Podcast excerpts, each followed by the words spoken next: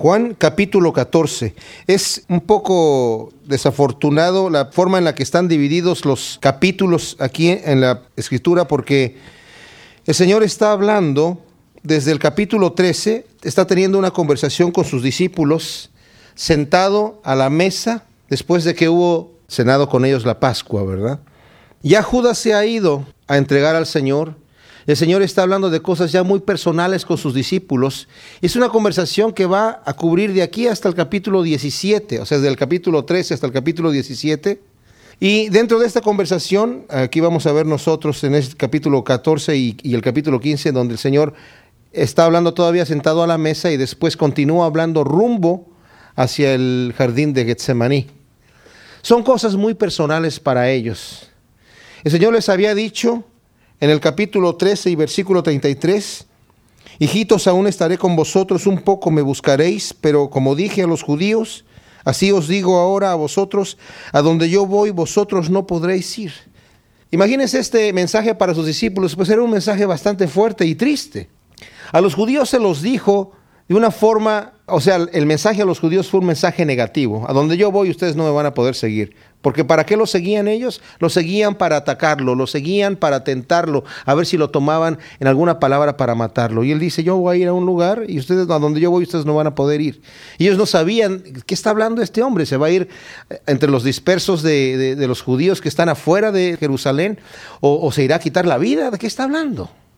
Y a sus discípulos les vuelve a decir esto. Como les dije yo a los demás, a los judíos, ahora se los digo a ustedes personalmente, a donde yo voy, ustedes no me van a poder seguir. Luego Pedro le dice en el versículo 36 del capítulo 13, Señor, ¿a dónde vas? Y el Señor le dice nuevamente, Pedro, a donde yo voy, tú no me puedes seguir ahora, pero me seguirás después. Y Pedro le dice, Señor, yo mi vida voy a poner por ti, déjame ir contigo. Y el Señor responde, ¿tu vida pondrás por mí? De cierto, de cierto te digo que no cantará el gallo sin que me hayas negado tres veces. Ahora, esta conversación está delante de los discípulos. Los discípulos, imagino que hay un silencio total y están con unas caras de tristeza. ¿Qué va a hacer ahora? ¿A dónde se va a ir? Los está abandonando. Dice que se va a ir y ya no lo vamos a poder seguir. Y por eso dije que es un poquito desafortunada la, división porque la conversación sigue, no hay interrupción. Y el Señor dice inmediatamente, al ver las caras de tristeza que tienen sus discípulos y de desolación, les dice, no se turbe vuestro corazón. Creéis en Dios, creed también en mí. Ahora, el verbo aquí se puede traducir de muchas maneras, pero en realidad la intención del versículo es imperativo. No se turbe vuestro corazón. Crean en Dios, crean también en mí. No se preocupen. En la casa de mi padre muchas moradas hay. Si así no fuera, yo no os lo hubiera dicho. Voy pues, ¿a dónde va? Ahora les va a decir, voy pues a preparar lugar para vosotros. Por eso les dijo, a donde yo voy, le dice a Pedro, tú no me puedes seguir ahora, pero me vas a seguir después. Yo voy a preparar un lugar para ti. Pero todavía no entienden muy bien el mensaje cuando le dice, a la casa de mi padre hay muchas moradas, hay muchas habitaciones.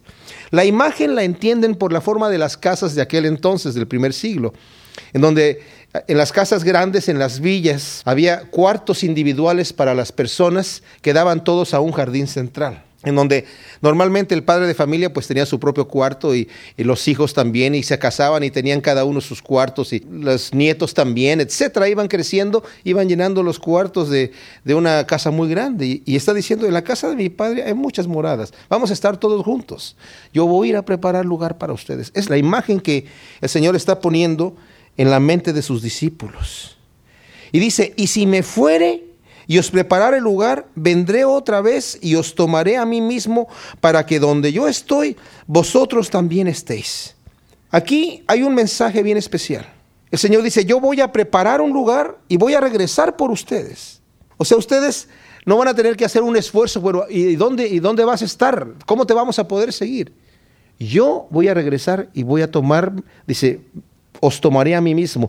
Ya el Señor está hablando de una comunión, está hablando de habitar y lo va a explicar más adelante, en sus propios discípulos, diciendo él, me voy a tomar a mí mismo de ustedes y ustedes van a venir conmigo a vivir conmigo y con mi padre en nuestra casa. ¿Se imaginan ustedes?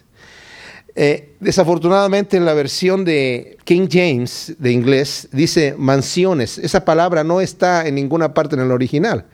Y la gente cree, ay, ah, cuando vaya al cielo voy a tener mi mansión. Y se imaginan que va a estar en un, en un terreno ahí solos y su mansión aparte. Y Dios, ¿quién sabe en qué mansión estará por allá? Pero se imaginan ustedes, vamos a vivir en la casa de Dios. Y tenemos nuestra habitación ahí, preparada por el Señor. Qué cosa tan tremenda. El Señor no quiere que vivamos lejos de Él, nos va a traer cerca de Él. Y es lo que le está diciendo a sus discípulos. Ustedes van a estar conmigo en la casa de mi Padre, viviendo ahí en donde hay muchas moradas. Y les dice, y sabéis a dónde voy y sabéis el camino. Ahora, esta frase no es una frase truco, porque Tomás le dice, Señor, no sabemos a dónde vas, ¿cómo pues podemos saber el camino? El Señor ya les había insinuado lo que va a decir ahora.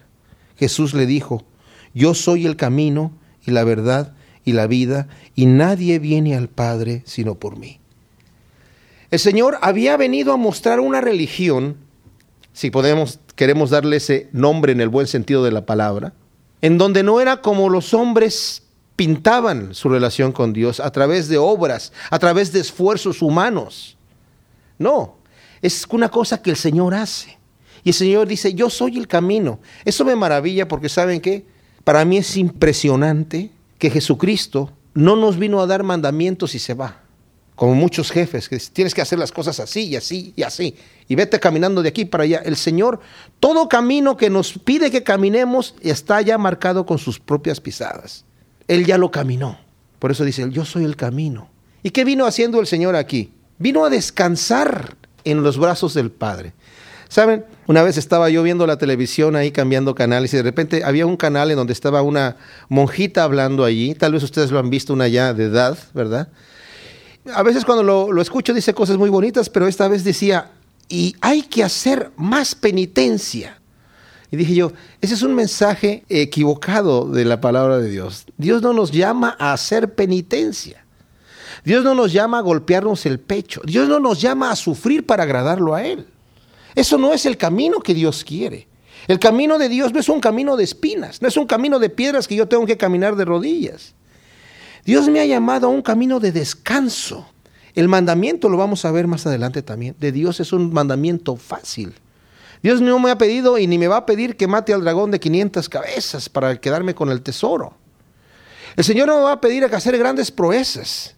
Si alguien tengo que matar, es mi propia carne y mi propio pecado en mi vida y mi propia rebelión.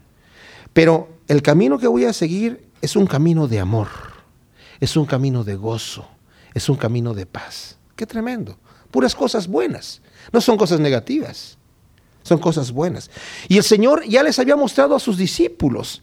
Yo no ando como esos fariseos que andan de una forma exagerada viviendo una religiosidad exterior, pero por dentro están llenos de toda inmundicia.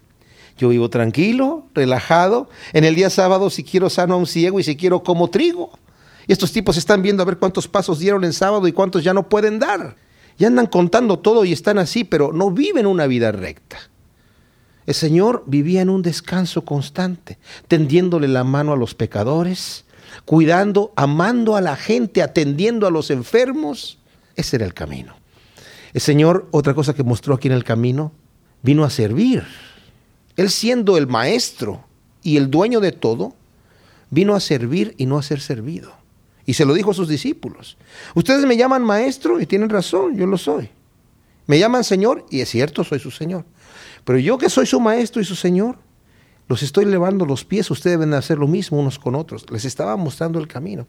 Dice Señor, yo soy la verdad, yo soy la vida, yo soy la verdad.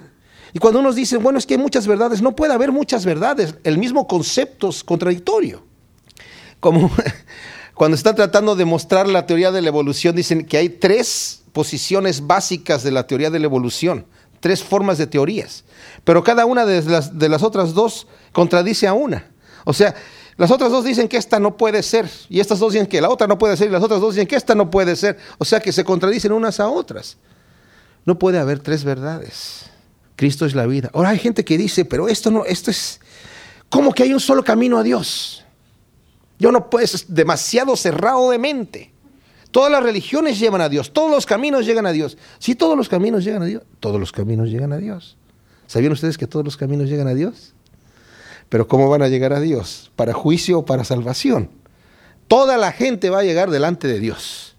Delante de Dios toda rodilla se va a doblar y toda lengua va a confesar que Jesucristo es el Señor.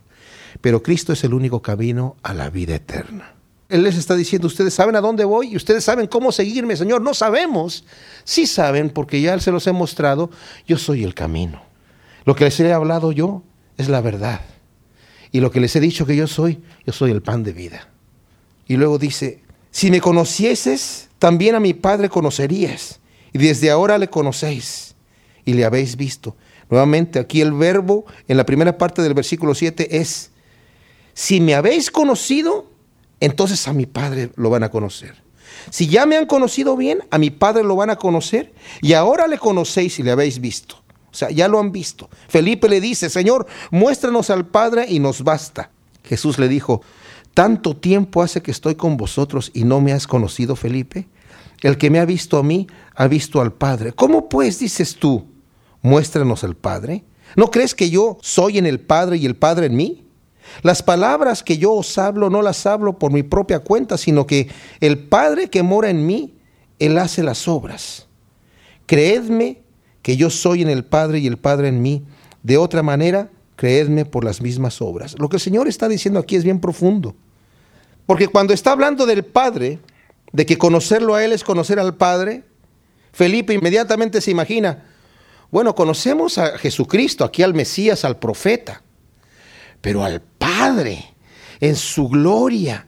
¿Cómo será, ¿Cómo será ver al Padre? ¿Qué hará? ¿Cómo reaccionará el Padre? Y muchas veces nosotros puede que nuestra misma mente también pensemos, bueno, sí, a Jesucristo lo conocemos de una manera aquí en la Escritura, pero ¿cómo será el Padre?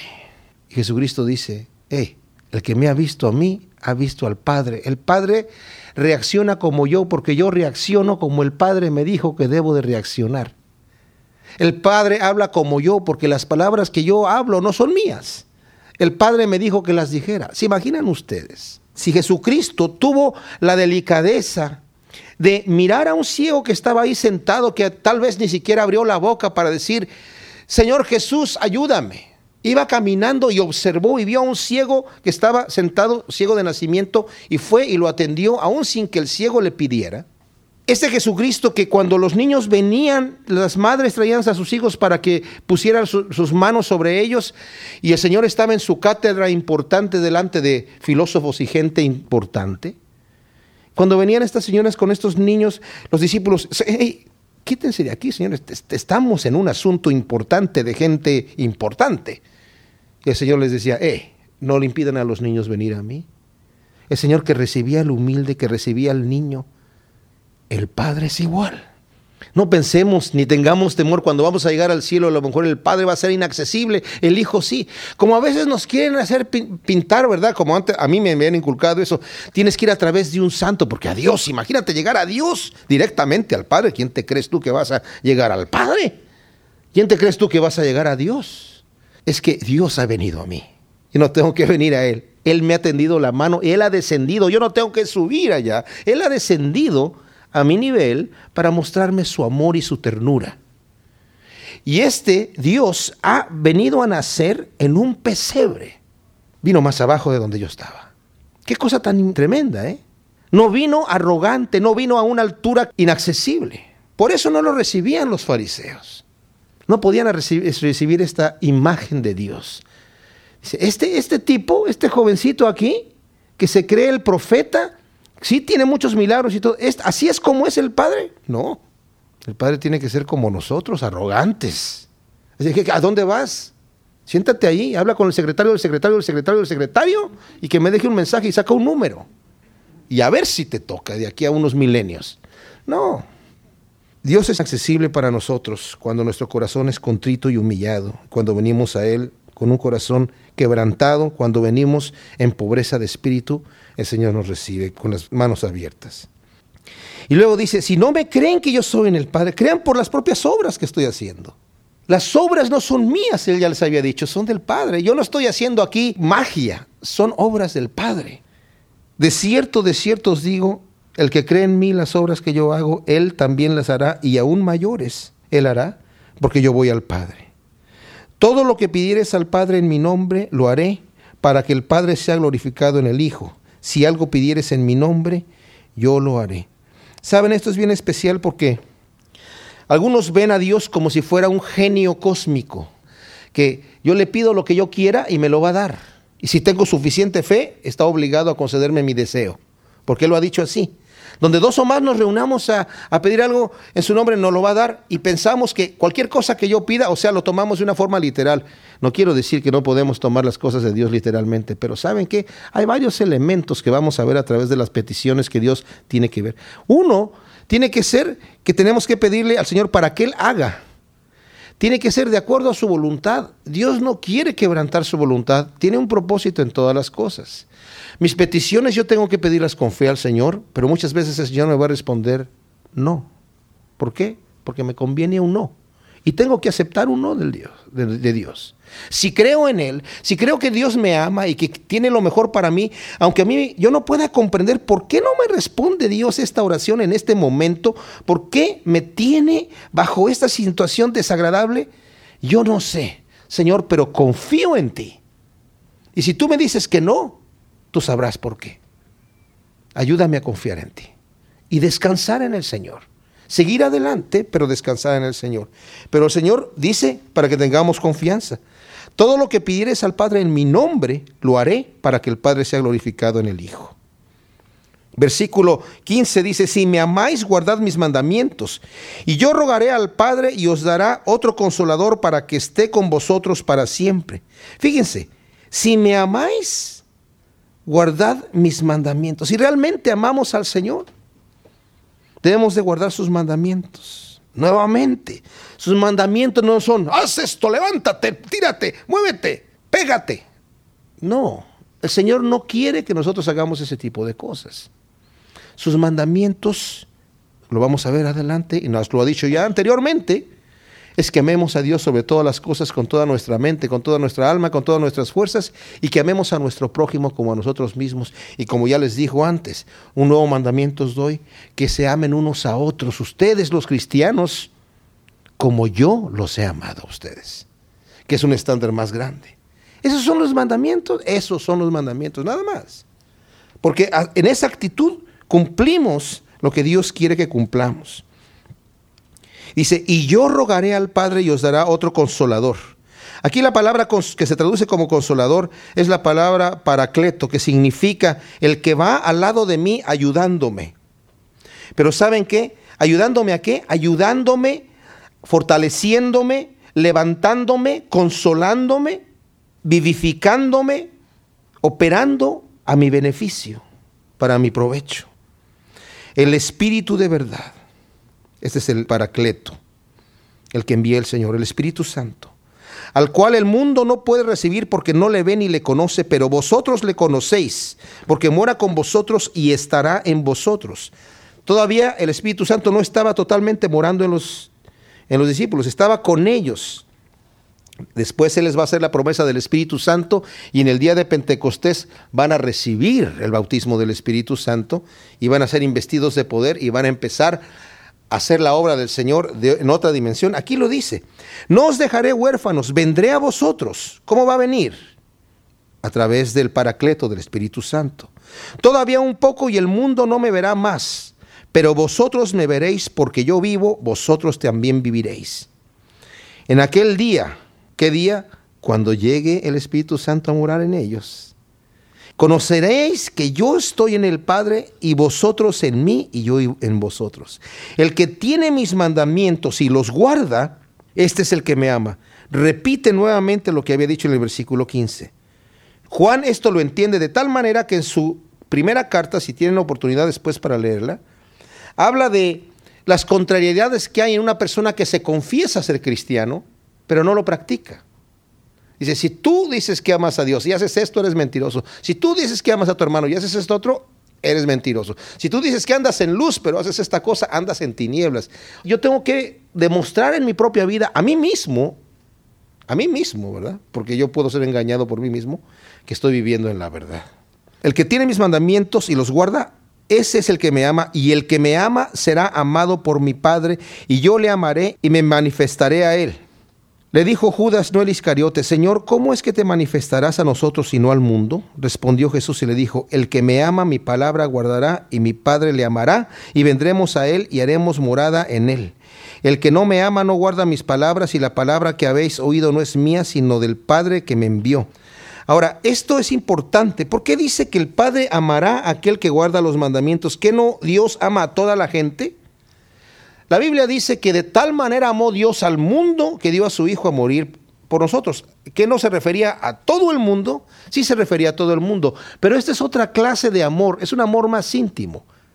¿Se acuerdan cuando Daniel estaba orando? Que viene un ángel después a responderle de su oración, le dijo, Daniel, muy amado Daniel. ¿Por qué le dice muy amado? Eh, momento, que no todos somos muy amados. No, tú eres muy amado. Cuando también presentó a Jesucristo, dijo, este es mi hijo amado, en el cual yo tengo complacencia. El Señor tiene un cuidado especial por aquellos que guardan la palabra y la hacen. Dios ama a todos, pero me atrevo a decir que no a todos los ama por igual, porque no todos responden de la misma manera. ¿Me entienden? O sea, no es para pensar que, bueno, entonces el amor de Dios no es suficiente. El amor de Dios es potentísimo. Murió por toda la gente, individualmente por cada uno. Le lavó los pies a Judas al que lo iba a entregar y se conmovió cuando Judas no entendía la palabra que el Señor estaba diciendo para advertirle. Se conmovió. Lo leímos la vez pasada. Dios a todos nos ama, pero tiene un amor especial por aquella persona que guarda su palabra y la hace. Os he dicho estas cosas estando con vosotros, mas el consolador, nuevamente el paracleto, el Espíritu Santo a quien el Padre enviará en mi nombre, Él os enseñará todas las cosas y os recordará todo lo que yo os he dicho. Esto es bien importante. Dice que el Espíritu Santo les va a enseñar todas las cosas y les va a recordar. Los discípulos no crean ustedes que estaban con una grabadora grabando estas palabras que estaban aquí o alguien estaba tomando nota en taquigrafía. No el Espíritu Santo después les recordó lo que pasó y lo escribieron. Y en el momento que lo necesitaban, lo recordaron y recordaron profecías en el momento que estaban predicando o profetizando. Y el Espíritu Santo es lo mismo con nosotros cuando estamos dando testimonio de la palabra con alguien, nos recuerda las cosas que tenemos que decirles. Es el mismo Espíritu que moraba en ellos, el que prometió a sus discípulos, que el que mora en nosotros también. ¿verdad? Simplemente necesitamos vivir la vida como el Señor aquí nos está diciendo. La paz os dejo, mi paz os doy, no como no os la doy como el mundo la da. No se turbe vuestro corazón ni tenga miedo. Y esto es también eh, eh, especial. El mundo anda buscando la paz, firmando tratados, teniendo ideas de revoluciones y de cómo hacer diferentes sistemas de gobierno, pero la verdadera paz no viene de sistemas de gobierno, no viene de tratados, viene la paz adentro, en el corazón. Y esa es la paz que el Señor nos da. La verdadera paz dice, yo no, voy, les voy a dar una paz momentánea como la que el mundo da, que es realmente no es paz. Yo les voy a dar una paz que les va a durar, una verdadera paz. Habéis oído que yo os he dicho, voy y vengo a vosotros. Si me amarais, os habríais regocijado porque he dicho que voy al Padre, porque el Padre mayor es que yo. Y ahora os lo he dicho antes que suceda, para que cuando suceda creáis. Muchas de las cosas que el Señor les dijo aquí a sus discípulos, sabía que ellos no las iban a recordar en ese momento y a lo mejor se les olvidaron. Pero cuando recibieron el Espíritu Santo, se acordaron de lo que el Señor les había dicho después. Y la fe de ellos fue afirmada más cuando recibieron el Espíritu Santo, porque entendieron a través de las Escrituras lo que había sucedido. El Pedro que se paró a predicar afuera del templo con Juan, delante de estas multitudes sin ningún temor? Ya no era el mismo Pedro que estaba negando a su Señor antes de ser crucificado. El Pedro anterior no tenía el Espíritu Santo todavía. El segundo Pedro estaba dispuesto a dar su vida. Y cuando lo amenazaron para decirle, ya les dijimos a ustedes que no prediquen. Y dijo él, bueno, juzguen ustedes si es correcto obedecer a los hombres antes que a Dios. Y lo, por seguir predicando lo tomaron y lo metieron a la cárcel. Y los tomaron y los azotaron y los dejaron en libertad. Y salieron riéndose de gozo, gozándose por haber sido tenidos por dignos de haber sido azotados. ¿Qué tipo de hombre? Totalmente diferente ahora por haber sido lleno del Espíritu Santo. Y por eso dice, van a entender cuando sucedan esas cosas que yo les he dicho. No hablaré ya mucho con vosotros porque viene el príncipe de este mundo y él nada tiene que ver en mí. Se refiere a Satanás y al momento oscuro que va a venir en unas cuantas horas después. Mas para que el mundo conozca que amo al Padre y como el Padre me mandó, así hago. Levantaos y vamos de aquí. Juan capítulo 15, aquí el Señor ha terminado una conversación con sus discípulos y la continúa, pero la conversación que ha terminado es la conversación que está sentado a la mesa con ellos. Y de ahí cuando dice al final del capítulo 14, levantaos y vámonos de aquí, es el momento que van hacia el jardín de Getsemaní, en donde más adelante Judas va a llegar para traicionar al maestro. Continúa la conversación mientras van caminando y Jesucristo dice, yo soy la vid verdadera y mi Padre es el labrador. Todo pámpano que en mí no lleva fruto lo quitará y todo aquel que lleva fruto lo limpiará para que lleve más fruto. Ya vosotros estáis limpios por la palabra que os he hablado. Permaneced en mí y yo en vosotros, como el pámpano no puede llevar fruto por sí mismo si no permaneciera en la vid, así tampoco vosotros si no permanecéis en mí. Yo soy la vid, vosotros los pámpanos.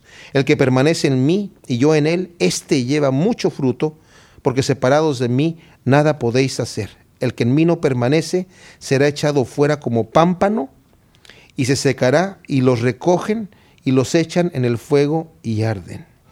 Si permaneciereis en mí y mis palabras permanecen en vosotros, pedid todo lo que queráis y os será hecho. ¿Saben? Hay personas que han tomado esta sección que nosotros hemos hablado de muchas maneras. Algunos dicen que no está hablando el Señor directamente a la condición del cristiano, que está hablando solamente de los frutos. Hay quienes dicen que ya una vez que la persona aceptó a Jesucristo como Salvador, haga lo que haga, se va al cielo. Yo no comparto esa posición. Respeto al que la crea, ¿verdad? Pero yo no la comparto porque en la escritura me parece ilógico, me parece fuera de sentido que una persona pueda entrar no habiendo tenido un cambio de conducta. Esto que el Señor nos está diciendo aquí, y también lo que acabamos de leer, leímos en el capítulo 14, que decía, el que me ama guarda mis mandamientos. Y el que guarda mis mandamientos y me ama, mi Padre también le va a amar. Veámoslo a la inversa. ¿Qué pasa con el que no lo ama y no guarda sus mandamientos? Pues saben qué, lo va a decir aquí en el capítulo 15. El que me aborrece a mí también aborrece al Padre. Dice, el mundo me aborrece a mí porque no me ama a mí y también aborrece al Padre. Esos son los dos contrastes.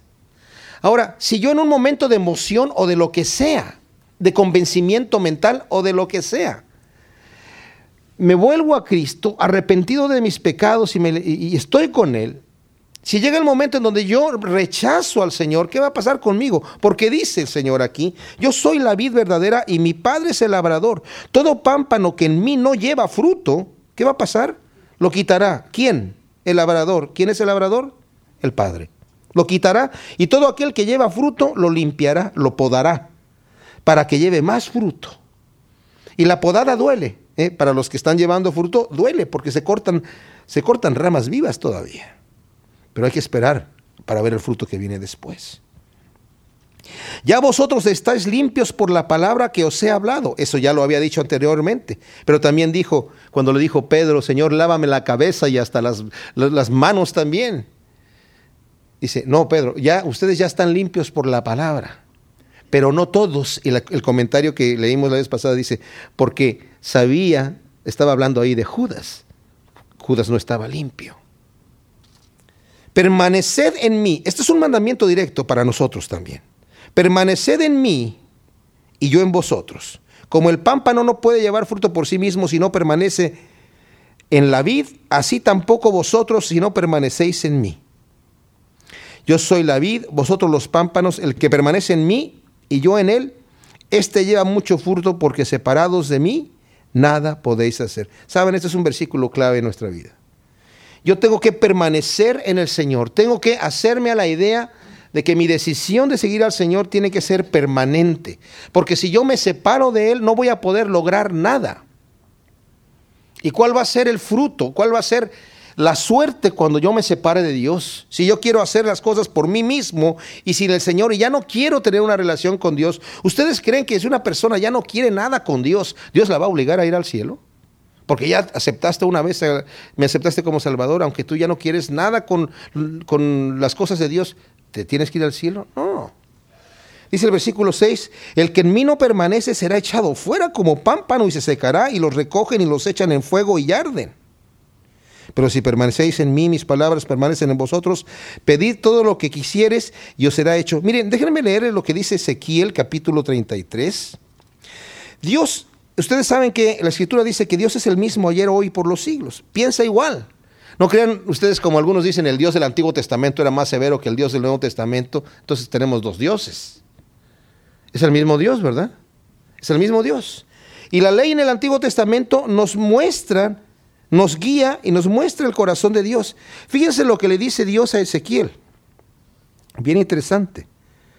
Dice, diles, dice el versículo 11 del capítulo 33, dice el Señor, que no quiero la muerte del impío, sino que se vuelva el impío de su camino y que viva. Eso lo dice también Pedro. Dios no quiere que nadie perezca, sino que todos procedan al arrepentimiento. Volveos, volveos de vuestros malos caminos, ¿por qué moriréis, oh casa de Israel?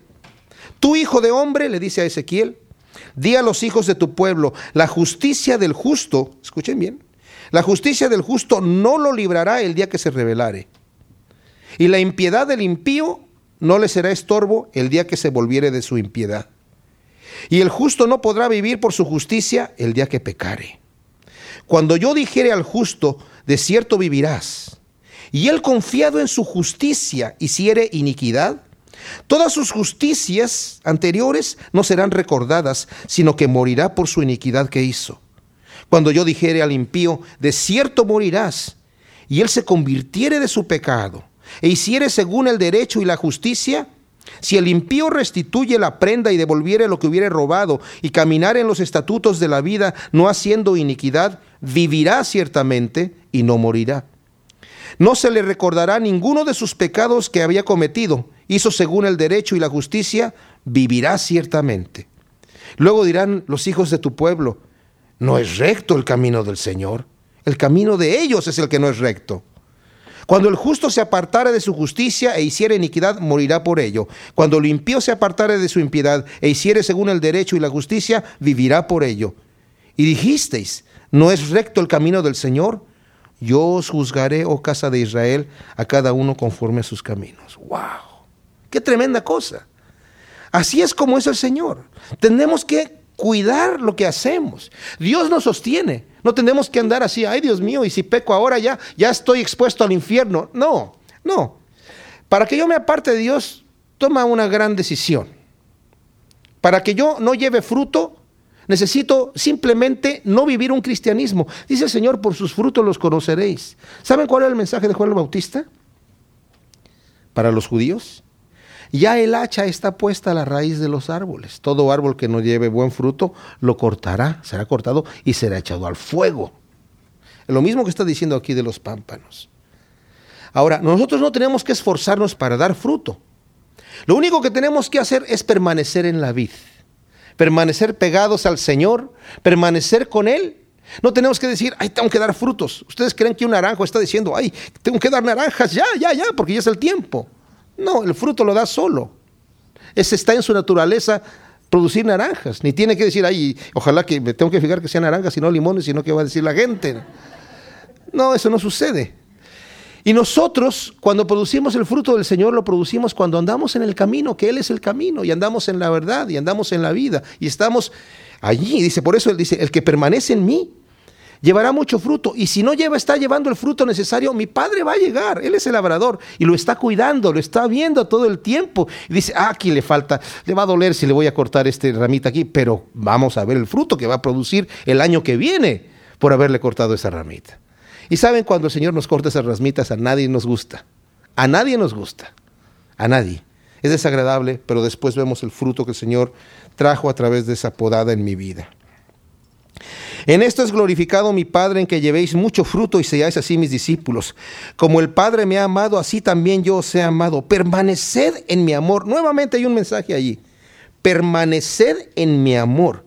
Yo te he amado, permanece en mi amor. Saben, el Señor amó a Judas, aunque ustedes no lo quieran creer. Un ejemplo, el Señor amó a ese joven rico que vino a decirle, maestro, bueno, ¿qué debemos hacer para heredar la vida eterna? Y el Señor le contestó y después él, ay, pues no, vende todo lo que tienes y dalo a los pobres. Y él dijo, no, mejor, mejor me voy de aquí. Y se fue, y se fue triste, porque tenía muchas posesiones. Y el Señor dice, el Señor lo vio y lo, lo amó. Y le dijo, vende todo lo que tiene de a los pobres, pero este hombre no permaneció en su amor. Y no tuvo el fruto del amor de Dios en su vida. Por eso dice aquí, permanecer en mi amor. Si guardares mis mandamientos, permaneceréis en mi amor, así como yo he guardado los mandamientos de mi Padre y permanezco en su amor. Estas cosas os he hablado para que mi gozo esté en vosotros y vuestro gozo sea cumplido o completo o lleno. ¿Qué es lo que quiere Dios de mí? Mi gozo pero que sea completo, que no sea un gozo mediocre. Si yo no permanezco en Dios, voy a estar así. Saben, si tan solo nosotros como cristianos no vivimos unas vidas rectas y no estamos llevando fruto, o llevamos poquito fruto, y cuando el Padre nos quiere podar, nosotros nos hacemos y no queremos que nos pode nadie, y no queremos que nadie nos toque, y nos quejamos, y no, que, no nos interesa llevar mucho fruto, y no permanecemos mucho, vivimos miserables. No tenemos el gozo del Señor. Yo creo que la persona más miserable es el que conoce a Cristo y no vive de acuerdo a sus mandamientos. Porque el que no conoce a Cristo vive miserable, pero por lo menos cree que es feliz. ¿Verdad? Y dice, y esto es todo lo que hay. Como hay una frase en inglés que dice, es as good, as good as it gets, ¿no? Hasta aquí llegó y no hay más, así es como es. Y con Cristo el estándar de gozo la barra se ha levantado infinitamente, porque Él nos lleva a un estado de relación con Él, de gozo, de tranquilidad, de paz. Dice, yo quiero que su, el gozo de ustedes sea cumplido, completo. Y este es mi mandamiento, aquí viene, tan, tan, tan, tarán, este es el mandamiento de Cristo. ¿Has hablado de permanecer y de estar en sus mandamientos? que os améis unos a otros como yo os he amado. Ya nos había dicho antes, primer mandamiento, cuando le dijeron, el mandamiento más importante es amar a Dios con toda tu alma, con toda tu mente y con todas tus fuerzas. Y el segundo mandamiento, amarás a tu prójimo como a ti mismo. Pero ahora les está dando un mandamiento nuevo. Ámense entre ustedes como yo los he amado. Ahora, Veamos el estándar que el Señor nos pide. Esas son nuestras metas. Tal vez no alcanzamos completamente. Amar a Dios con toda nuestra alma, con todas nuestras fuerzas y con toda nuestra mente significa amarlo con todo lo que tenemos. Entregarle todo, pero hacerlo bien. El Señor sabe cuando lo hacemos de boca o lo hacemos de corazón. Ese es nuestro estándar. Segundo, amar a nuestro prójimo como nos amamos a nosotros mismos. Y nuestro prójimo puede ser que no sea una persona que no conocemos o que no nos caiga muy bien. Lo tenemos que amar como nos amamos a nosotros. Tenemos que amar a nuestro enemigo. No nos dice cómo, pero amarlo, ¿verdad? Amarnos los hermanos en Cristo como como Cristo nos ha amado. Yo tengo que amar a mi esposa como Cristo la ha amado y ama a la iglesia y se entregó a sí mismo por ella. Esos son nuestros estándares. Pero qué bonito, ¿no? El mandamiento de Dios es amor. ¿Se dan, cuenta? No es penitencia. No es hacer las grandes hazañas. Y tienes que, ¿estás listo para los mandamientos? Ok, pasa a este cuartito y te vamos a instruir lo que tienes que hacer. No, ay, ay, ay, no. El mandamiento dice el Señor, mi mandamiento no es gravoso. Dice, pongan sobre de mí sus cargas y lleven mi yugo. Mi yugo es fácil, mi carga es ligera. Qué precioso es el Señor. Nadie tiene mayor amor que este, que uno ponga su vida por sus amigos. Vosotros sois mis amigos. Qué tremendo. El Señor ya les está diciendo, yo voy a poner la vida por ustedes, ustedes son mis amigos. Si hacéis lo que yo os mando, nuevamente esto es condicional. Ya no os llamaré siervos, porque el siervo no sabe lo que hace su Señor, pero os he llamado amigos porque todas las cosas que oí de mi Padre os las he dado a conocer. Aquí el Señor nos está hablando de una relación íntima. Esto a mí me impresionó cuando lo leí por primera vez. Yo tenía la imagen de un Dios en el cielo y el hombre en la tierra y Dios me está vigilando a ver si me porto bien y si no, me puede caer un rayo y me parte. Y si no me cae el rayo y me parte, pues me va a partir después en el infierno o en el purgatorio, según yo creía que iba a suceder. Pero ¿saben qué? Dios se ha hecho mi amigo. Si yo hago lo que, lo que Él me ha mandado. ¿Y quién me ha mandado? Las grandes proezas. No, como dije, el amarnos unos a otros. El Señor se encarga de levantarme. El Señor se encarga de purificarme, de podarme. El Señor se encarga de limpiarme y aún de que yo produzca frutos. Lo único que yo tengo que hacer es acercarme a Él y permanecer en Él. como se acercó esa pecadora a solamente a llorar ante sus pies y el Señor le dijo, tus pecados te son perdonados. Como se acercó ese paralítico solamente para recibir sanidad, el Señor lo tocó y le dijo, levántate, tus pecados te son perdonados. Como esa mujer adúltera que trajeron delante de él que ni siquiera pudo decir una palabra y el Señor le dijo, ni yo te condeno, ve y no peques más. El Señor así a nosotros también nos ha perdonado. No tenemos que hacer una oración muy elocuente, solamente acercarnos a Él, porque se ha hecho nuestro amigo. Y luego nos dice, no me elegisteis vosotros a mí, sino que yo os elegí a vosotros y os he puesto para que vayáis y llevéis fruto, y vuestro fruto permanezca, para que en todo lo que pidieres al Padre en mi nombre, Él os lo dé. Esto os mando nuevamente que os améis unos a otros. Saben, cuando yo permanezco en la vida, yo no le voy a pedir al Padre cosas para mí, cosas que se me antojan a mí, para mí, solamente para mí. Cuando yo estoy pegado a la vida, yo voy a pedir cosas que el Padre quiere. Voy a hacer la oración que hizo Cristo, que dijo, Señor, no como yo quiera, sino como tú quieras, porque el agrado mío va a ser hacer la voluntad del Padre. El gozo que yo voy a tener va a ser agradar a Dios y obedecerlo a Él.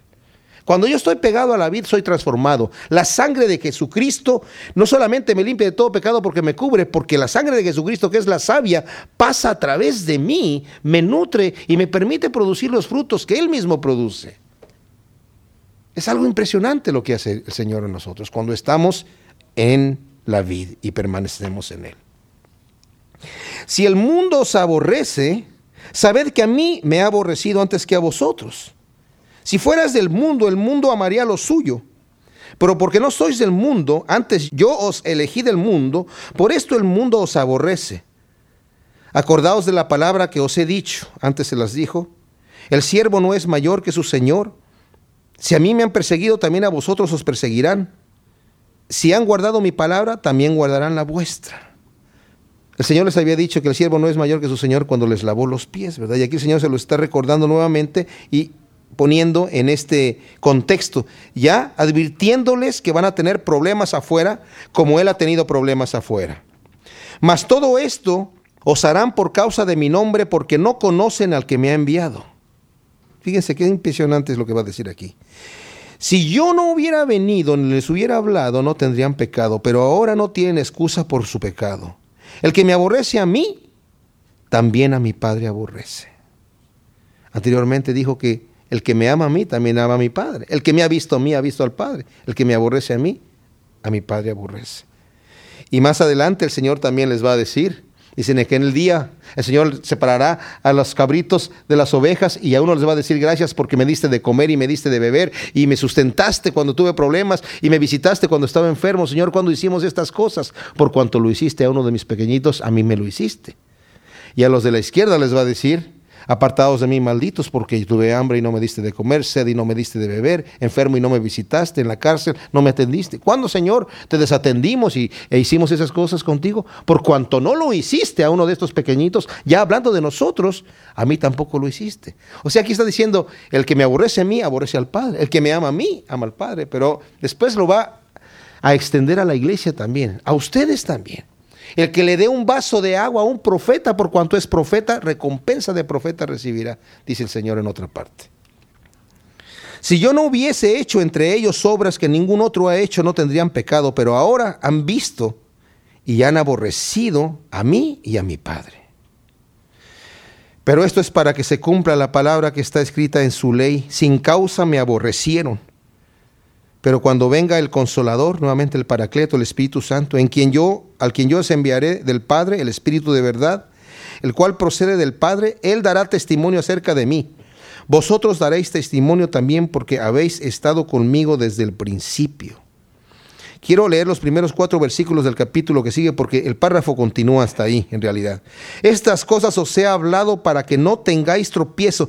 Estas advertencias el Señor se las da y les está advirtiendo, ustedes van a ser atacados por el mundo, no van a ser populares. El mensaje que yo les estoy dando no es un mensaje popular. ¿Saben qué? El verdadero mensaje del Evangelio no es popular en el mundo.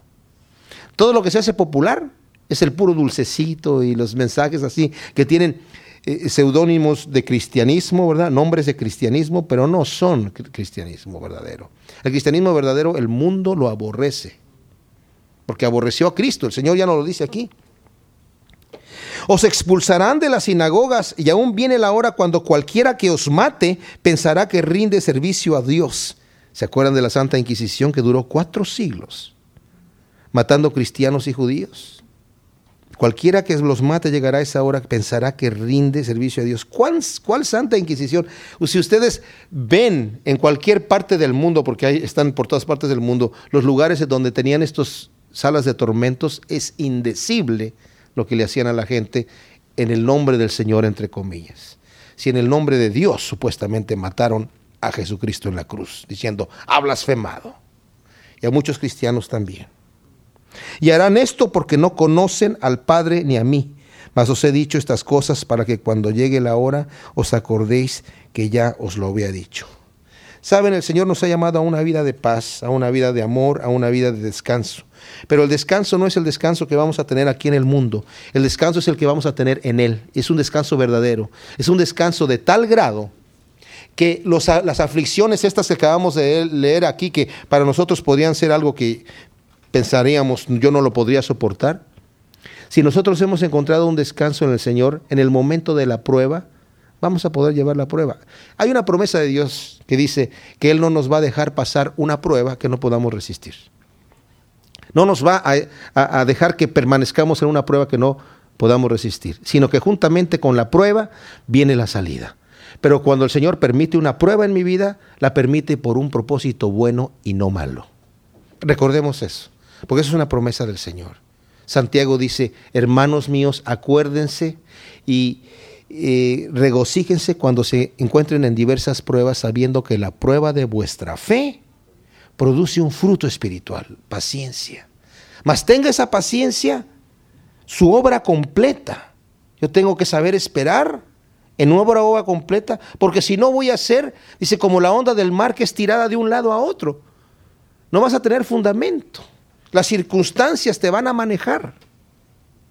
El Señor no quiere que sea manejado por las circunstancias, sino por su voluntad. Así que con toda confianza puedo yo, en el momento de la prueba, voltear mi rostro al Señor y decir, Señor, quiero descansar en ti. Leí el libro de Job esta semana, completo, y fue para mí una bendición porque eh, vi en el argumento de Job, Job llegó a un momento de desesperación en su prueba. Fue una prueba terrible. Pero el Señor al final lo consoló y lo único que le hizo ver a Job, Job, yo tenía un propósito para ti que si, no te lo puedo empezar a explicar porque tú no me lo puedes entender. Pero confía en mí.